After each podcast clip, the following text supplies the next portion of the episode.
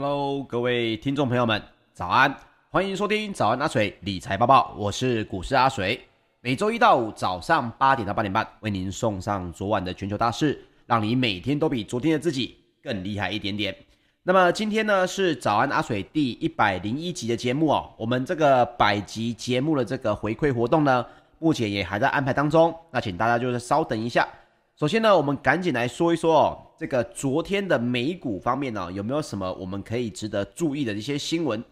首先是关于美国在 Delta 变种病毒肆虐，还有他们所发布的这些经济的数据哦，有相对的趋缓。那包括这些原因呢，也都抵消了稍早因为华盛顿计划推出新一轮财政刺激方案，还有第二季财报表现强强劲。来带动的这些欢乐的这种气氛哦，那这种乐观的气氛呢，跟现在新发现的这种诶经济数据有放缓，Delta 变种病毒似乎又在肆虐哦，也都让美国的股市呢在尾盘哦走势偏弱。那么标准普尔五百指数的指数也是翻黑收低，纳斯达克指数涨幅也是稍微的收敛。所以四大类股当中，道琼工业平均指数在八月二号。中场是下跌了百分之零点二八，纳斯达克指数则是上涨了百分之零点零六，标准普尔五百指数下跌了百分之零点一八，那么费城半导体指数呢，则是上涨了百分之零点六二，那么费半创下了一个历史的收盘新高。好，这边就说到了美国的疾病管制与防预防中心呢，也就是他们的 CDC 统计显示哦，过去。七天全美新增确诊的人数平均超过了六万三千人，这个数字呢，接近在今年四月以来的一个最高峰。所以相关的这种新闻哦，还有包括今天一个比较新的一个报道说，英国的研究呢，当然英国研究大家就会觉得好像没有这么的可怕嘛。可是记得哦，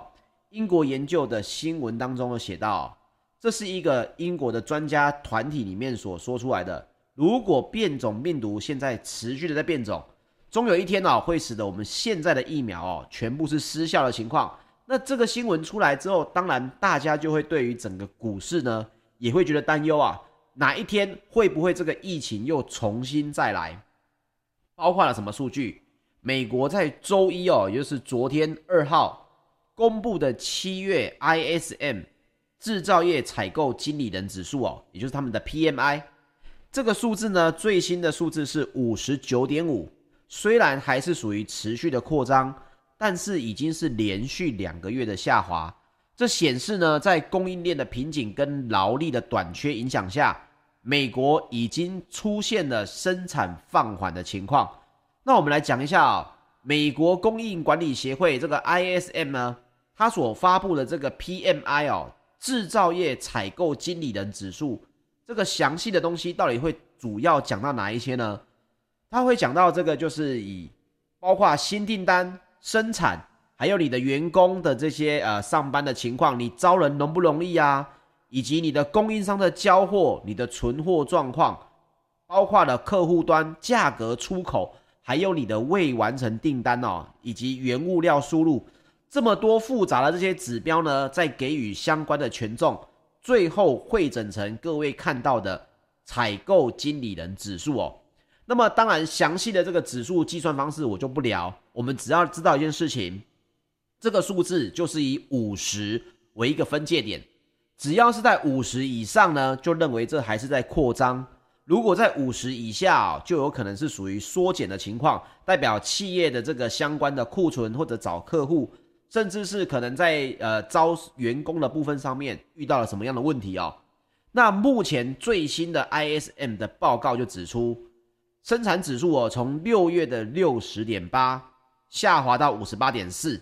其中要看的是细部的数据，新订单的指数也小幅回落到六十四点九，代表着什么？代表新订单并没有在持续的增加。从六月份之后就开始在小幅的下跌，那么另外也由于工厂的生产是放缓的，所以这个数字里面的未完成订单呢也进一步升到六十五。所以就是我说的，不是只有观看数字，你还要看到到底是哪个地方出现问题。像之前放缓的原因是因为他们的雇员回来的速度没有这么快，所以没有员工可以生产。但现在的问题已经不是在没有员工了，而是在于新订单的指数跟生产放缓的问题。所以包括了反映这个交货时间的供应商指数呢，也回落到七十二点五，显示哦，供应链的瓶颈还是存在。什么叫供应链瓶颈？我今天假设我是一个做一个呃手机的公司好了，我们不要那么复杂，我们弄一个耳机好了。耳机里面有很多可能舒适性的泡棉，可能有这个耳机的单体，那么我又就要看到我的供应链，我可能要跟我的上游订购整个呃耳机的支架。这个支架可能是铁做的，所以我本身没有做这一块。那么供应链，假设我的上方的公司它还没有恢复生产，我是不是取得就有问题？目前来讲，在这个相关的供应链瓶颈也还是存在，代表什么？现在这个情况虽然跟六月份相比比较有缓解，不过呢，相关的这瓶颈还没有完全顺利解决。另外哦，我们说到现在招募员工呢，似乎已经不是问题。也就是说，七月的雇佣指数哦，已经从上个月的四十九点九上升到五十二点九哦，代表已经比前几个月还要改善。但是有一个最大的问题在哪里？在于价格指数哦。价格指数呢，虽然已经从四十多年的高点回落到八十五点七，但是各位听到八十五点七这个数字，也知道对于美国的这个供应链来说。物价的压力它还是偏高，所以包括这些数据呢，ISM 的制造业调查委员会的主席他就出来说了，他说受访的企业跟供应商反映，他们仍然在满足努力的满足持续增长的需求。那么随着持续推进到第三季，制造业各领域仍然面临着第一交货的时间长，第二。关键的原料短缺、物价上扬以及运输困难等影响哦，所以为什么这个值会每个月下降？各位要看到的是比别人看到更深一步。我们要知道，这里面遇到的是订单的增长并没有继续的增加。第二，生产力已经不是问题，但是生产力如果不是问题，这就延续到我们后面讲的，美国的 FED 联准会已经说明白了。如果就业不是问题，那么就要削减 QE。这个待会我们会有一个详细的一个新闻给大家分享。再来看到就是物价的部分，到目前为止也还没有有趋缓的情况哦，通膨的问题还是比较大，这点是我们看到数据里面看到的哦。那接下来我们来说一说美国的政治跟经济相关的新闻，又有什么新的新闻呢？我们刚刚有提到。美国参议院两党已经达成了共识，一点二兆的美元基础建设方案呢，已经步上了轨道，有望本周就在参院里面通过。不过周一的尾盘呢，传出了美国共和党的参议员哦，在接种疫苗之后也仍然染疫，成为近期至少第三位美国染疫的议员。那么外界就研判，这可能会影响到。基建立法的一个投票啊，毕竟染疫之后你又没有办法到现场去，那相关的其他的人呢，有没有可能也带着相关的病毒？不知道，所以有没有可能影响到基建的投票呢？目前华尔街的研判是有可能影响，但这还在观察当中哦。再来，包括了三月份以来，纽约联邦准备银行的隔夜负买回操作金额哦，不断的激增。上周五，联准会的隔夜负买回的操作规模呢，已经来到了一点零三兆的美元。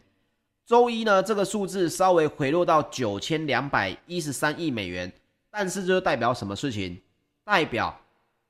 这些投资银行的钱哦，真的还是太多了，手上满满的现金没地方放，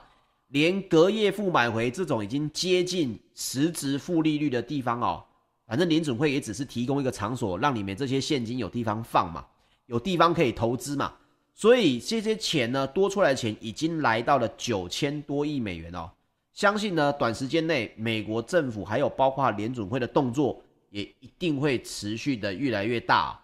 另外啊，各位在关心的，诶，似乎这个中国的企业打击的力度呢，跟美国最近好像没有这么的友善。那么，美国的证券交易委员会 SEC 对于中国企业呢赴美上市的资讯披露哦，有提出了一个新规。另外，中国的监管会则是回应说，双方呢应该就中概股监管的问题来加强沟通，找到妥妥善的解决办法哦。那么，到底解决办法会是什么呢？看有没有相关新的新闻，阿水再跟大家来报告。接下来我们来说一说企业方面哦。全球电动车的市场强劲需求的推动之下，中国的理想汽车、小鹏汽车七月的电动汽车销售量比去年同期成长超过两倍，未来的销量呢则是成长一倍。那么理想汽车在上上涨了百分之零点八七，小鹏汽车的这个股价呢则是上涨了百分之七。未来呢，则是上涨了百分之二点六九，代表着华尔街目前对于中国的电动汽车市场感到乐观。那么特斯拉呢，也收红了百分之三点二七啊，来到每股七百零九点六七美元。那么我看到电动车市场，我实在真的觉得台湾的市场很可惜哦，我们只有参与到晶片的这一部分，但是最新未来几十年最大的一个。工业化的一个需求，电动汽车，我们台湾竟然没有太多可以参与的地方哦，这点我觉得非常的可惜，因为已经看到了全世界每一个产业都在为着电动车的这个市场来占份额哦，这一点是我看到，而且我觉得相当可惜的一个部分。那我们刚刚就提到了，包括了隔夜负买回的金额越来越多，包括了相关的这个呃联准会的动作会越来越大，那么。美国联准会有没有什么比较官方的动作呢？有哦，这个联准会的理事华勒昨天周一在这个相关的采访当中，他就表示哦，如果美国就业报告未来两个月都增加八十万人到一百万人，那么 FED 呢，渴望最快十月就要开始开始来缩减购债的力道。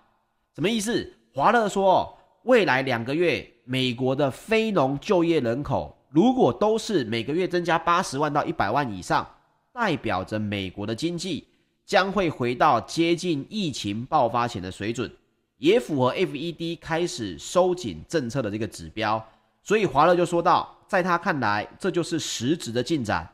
可以准备在九月哦宣布削减购债，也就是 QE 的 taper。就是可以在九月宣布了，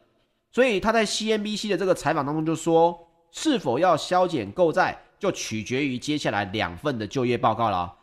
报告的结果如果能够跟六月一样强劲，那么削减购债基本上九月就可以做了；如果没有，那就要再多等几个月哦。那么这个数字，美国的六月非农就业是新增的八十五万人，已经达标了哦。本周五呢，就要公布七月的就业报告，所以道琼社访调的这些分析师就认为哦，应该是会新增七十八点八万人。那么彭博访调的这些分析师认为会新增八十七点五万人。这道琼社跟彭博他们访问的分析师，他们的结果不太一样，一个认为七十八点八，一个认为八十七点五万哦。那么美国在疫情爆发的头两个月。其实就已经失去了两千两百四十万个工作机会。换句话说，这些人直接工作机会都被取消了。为什么？因为大部分都是属于餐厅的服务生，都是一些属于需要面对面的这些疫情第一影响的这些人哦。所以从去年的五月份恢复了吗？还没。到今天为止，一共也就恢复了大约一千五百六十万个岗位。当中有将近七百万个岗位到至今还没有恢复哦，所以因此，美国的经济复苏虽然步调很快，但是 FED 为什么一直没有动作？原因就是因为他们认为现在还不是把油门放松的情况啊的倾向，所以以收紧政策的速度呢，目前没有那么快。不过接下来的七月跟八月份的就业报告如果都超过八十万人的话，可能在九月 QE 的 taper 就要执行了。那另外呢，升息这件事情大家都要说到嘛，有可能到二零二三年。但是华勒也另外说到一件事情，他说哦，他认为削减购债应该要早一些启动，而且速度要快，以确保若有必要在二零二二年升息时来得及应应。哦，这句话大家的这个想象空间又很大了哦，所以他后面又强调，他的意思不是说二零二二年就一定要升息，但是如果我们想这么做。就得在年底前保持一定的政策步调，什么意思？他说，如果万一我们不得不在二零二二年升息，那么我们一定是先削减我们所谓的 QE 嘛。QE 是在升息之前会做的事情，所以既然有可能会在二零二二年升息，那么在二零二一年的九月来做 QE 的 taper 也就相对的合理了。不过，这个大部分的人就会说，哎，不是二零二三年才要升息吗？记得哦，FED 从来没有说过二零二三年才要升息。当中有十八个人，有七个人预测是明年二零二二就会升息哦，不是到二零二三。所以包括目前 FED 呢，保持着基准利率在接近零的水平，以及每月购债一千两百亿美元哦。包括八百亿美元的公债跟四百亿美元的抵押担保证券 （MBS），这些呢都会使得 FED 在今年的秋季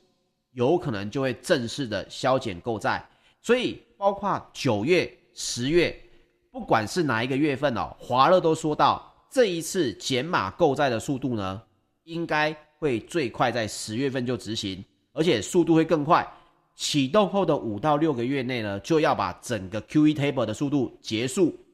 这个时间表正好也就呼应了上周五布拉德的看法，因为布拉德在上周五就说了嘛，预测秋季要开始削减购债，二零二二年的第一季结束前就要完成。那么每个月的这些购债金额呢，就会先减少，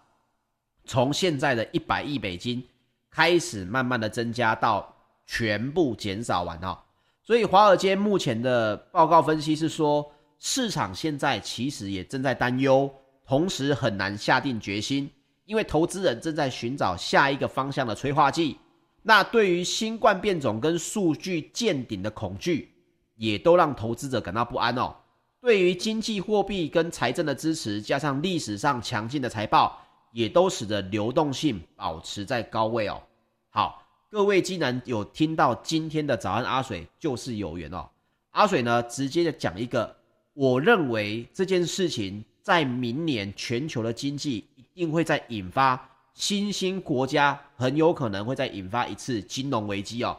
为什么我更敢这么说呢？其实各位去看历史经验就知道了，从最以前，美国一直就是用同样的事情在做全世界的经济活动。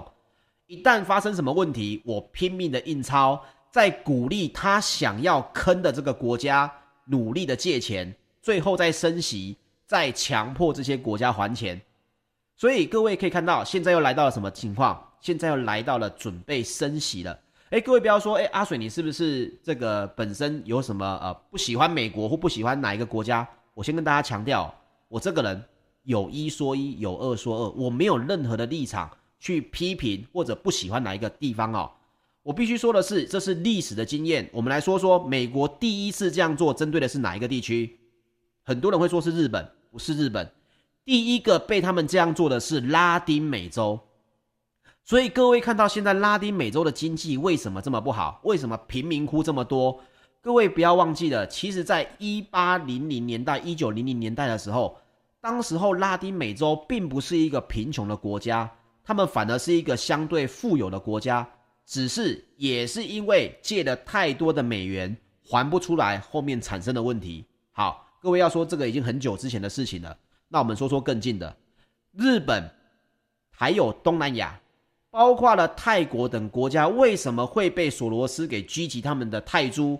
包括了为什么日本会产生经济化的泡沫？为什么东京二十三区的这个当时的地价呢？炒到最火热的时候，光东京二十三区的地价加总起来，就可以把美国买下来。这些都是所谓的过度的什么膨胀造成的泡沫化。所以各位一定要注意哦，现在在美国已经开始做这个动作，其实他也不一定是恶意的，我必须先这样讲。但是这么大的经济体量来说，一旦他做这个事情，你其他新兴国家的经济体如果不好的话，有可能就会产生相关的危机哦。那么时间的关系，有机会阿水帮各位做一个专题的这个讲法。其实这个相关的观点，在去年 Q1 的时候，阿水就分享过了哦。那么刚好说到这个美国削减购债的时间点，已经是确实越来越近了，连他们里面的理事都说九月、十月就有可能要 taper。那么对于整体股市的动作来说，也有可能越来越大，各位一定不能掉以轻心哦。好，接下来我们赶紧来说一说欧股方面哦。欧股的并购活动呢，在最近非常的火热，以及企业的财报呢也相关的报喜。泛欧指呢，在八月也是属于开门红，再次缔造了前所未见的收盘新高。那么周一泛欧的 STOXX 六百指数上涨了百分之零点五九，创下了历史的收盘新高。欧洲的三大指数也都是齐涨的，其中包括英国的 FTSE 一百指数上涨了百分之零点七，德国的 DAX 指数上涨了百分之零点一六。法国的 CAC 指数则是上涨了百分之零点九六。那么在财报方面，汇丰的 HSBC 的这个上半年税前获利呢，比去年同期哦成长了两倍，来到一百零八点四亿美元。不过虽然表现击败了预期，但是汇丰的股价仍然是下跌了百分之零点三三。另外，全球最大的呃，全球第二大的啤酒商哦，海尼根上涨了百分之零点六。该公司的上半年盈余也优于预期，但是我认为他提到了一件很重要的事情，他提到物价的飙涨可能会伤害他下一季的毛利。连全世界最第二大的啤酒商哦，海尼根都认为物价飙涨要伤害到毛利了，你还认为通膨只是一个存在？跟我无关的一个话题当中吗？其实我认为这个问题如果没有好好解决的话，有可能造成的这个风险是比大家想象的还要大的哦。好，接下来我们来说说入股方面，包括了中国的新冠疫情呢，也持续的扩大，连两日新增的本土确诊例都超过了五十例。那么还有七月官方以及财新制造业的 PMI 也都低于预期。那么，面对这种大环境局势的发展呢，中国的中央也召开了会议，要求要来做好宏观的政策。所以我就说了，他只是在展现他的 muscle，打击这些相关的企业，告诉他们说，我要打击你们，我有非常多的方法哦。但是不太可能在这个时候，PMI 要低于预期的，你还要去打击你们赚最多钱的企业哦。我认为还是可能不太会。有在过大的动作，应该动作到这边为止而已哦。所以包括他们也说到，要来保持经济运行在合理的区间。而在电美股呢，电子盘涨升的一个效应，沪深两市哦，在昨天的开盘虽然是涨跌互见，但是随后沪指开低走高，收复了三千四百点以及年线，深成指呢也收复了季线，创业板上涨超过百分之一点五。科创五十在开盘后虽然一度震荡拉回超过百分之一，但是在午休午后盘也再度的翻扬。那么中国股市在八月也是迎来一个开门红，两市放量上涨，代表外资动向的北向资金是连四天呈现净流入。那么沪指中场是收涨了百分之一点九七。好，接下来我们来说说石油。石油也有一个比较大的新闻哦，包括了纽约商业交易所九月的原油期货，八月二号是下跌了百分之三点六，来到每桶七十一点二六美元。这是因为 OPEC 的产量已经创下了十五个月来的新高，以及美中的制造业活动都有增长放缓的影响。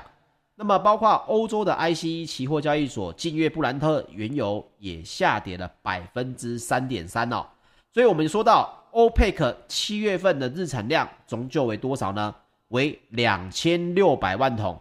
创下了二零二零年四月以来的新高，也比前一个月增加了六十一万桶每一天。但是也因为美国七月跟中国七月的制造业活动的扩张速度都放缓了，其中最大问题还是在于中国的制造业活动扩张速度是创下了十七个月以来的新低哦，所以大家就会认为石油的需求是不是会减少？这就是一个供需方面的变化，供给增加，需求减少，所以马上石油价格就大跌了。但是石油的价格，各位千万不要认为哦，那我就可以持续去放空了。一定要记得，石油永远有一个最不可控的因素，就是政策因素哦。好，接下来我们说说金属方面。伦敦金属交易所三个月的基本金属期货在八月二号多数上涨，但是因为中美两国的制造业活动增长放缓，也使得短线上面铜价是下跌的。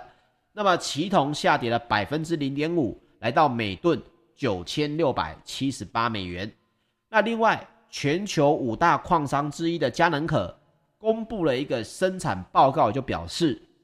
二零二一年该公司的铜、锌、钴的这个产量是增长的，铅跟镍的产量则是下滑。但是受惠于金属价格的上涨，全年的税前息前获利呢，可望达到预估期间的。二十二到七三十二美元的一个高标哦，对不起，是二十二到三十三十二亿美元。那另外，高盛最新的报告就表示哦，铜金矿的这个市场供应呢，仍然是相当的吃紧。到二零二三年呢，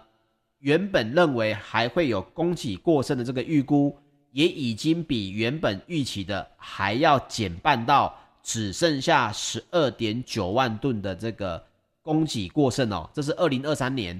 那另外为什么会上调铜事的展望呢？是因为欧盟的排放标准目前越来越严格了，要求在二零三零年以前要再降低百分之五十五的碳排放，在二零三五年之后呢，也要禁止销售汽油车。所以包括了大陆最近推出的，包括这个磷酸锂铁电池啊，还有最新的这个钠离子电池啊。也都会提倡提升这个电动车的销售，也因此相关的这个相关金属呢，短线上面虽然还是属于诶价格有点疲软，不过未来十几年的需求哦，在高盛的报告里面也认为会持续的增加，甚至认为年底的铜价，这是高盛说的哦，高盛重申年底的铜价目标是每吨一万一千美元。未来一年的铜价目标是每吨一万一千五百美元，这是高盛的一个说法。啊，另外贵金属方面也有一个比较特殊的一个新闻，也分享给大家。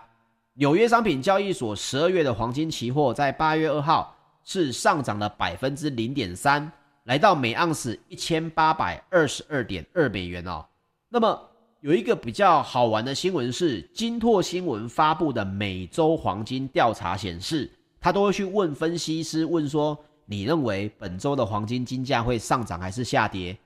而本周呢，八月二号到八月六号的金价，全部的分析师都认为会上涨，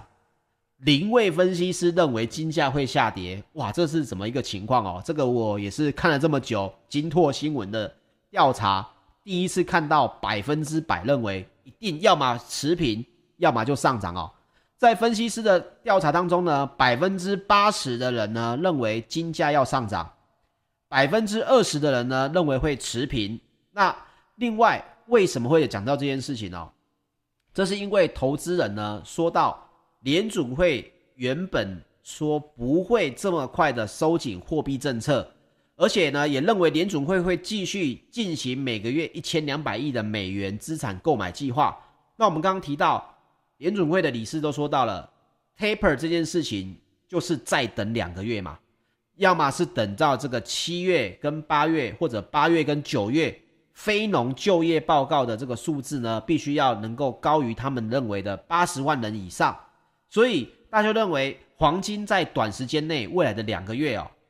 因为不会遇到 taper 的这个相关新闻的冲击，所以呢，还有通膨的这个增加，黄金的价格就有可能持续的在上涨哦。所以因此，为什么金托的这些包括相关的这些分析师都认为呢？啊、呃，这个礼拜黄金的价格应该只会涨不会跌哦，这个也是他们的一个看法。那阿水也分享给大家，但是不代表所有的分析师都说会涨，黄金就会涨。如果你有在投资黄金，这一点也是要注意喽。好，以上呢就是本集的节目内容，谢谢大家的收听，请记得帮我订阅 YouTube 频道，点开小铃铛。喜欢我们的节目，也请您帮我们按个赞、按个喜欢或者留言并分享喽，谢谢各位，我们明天早上八点再见。大家拜拜。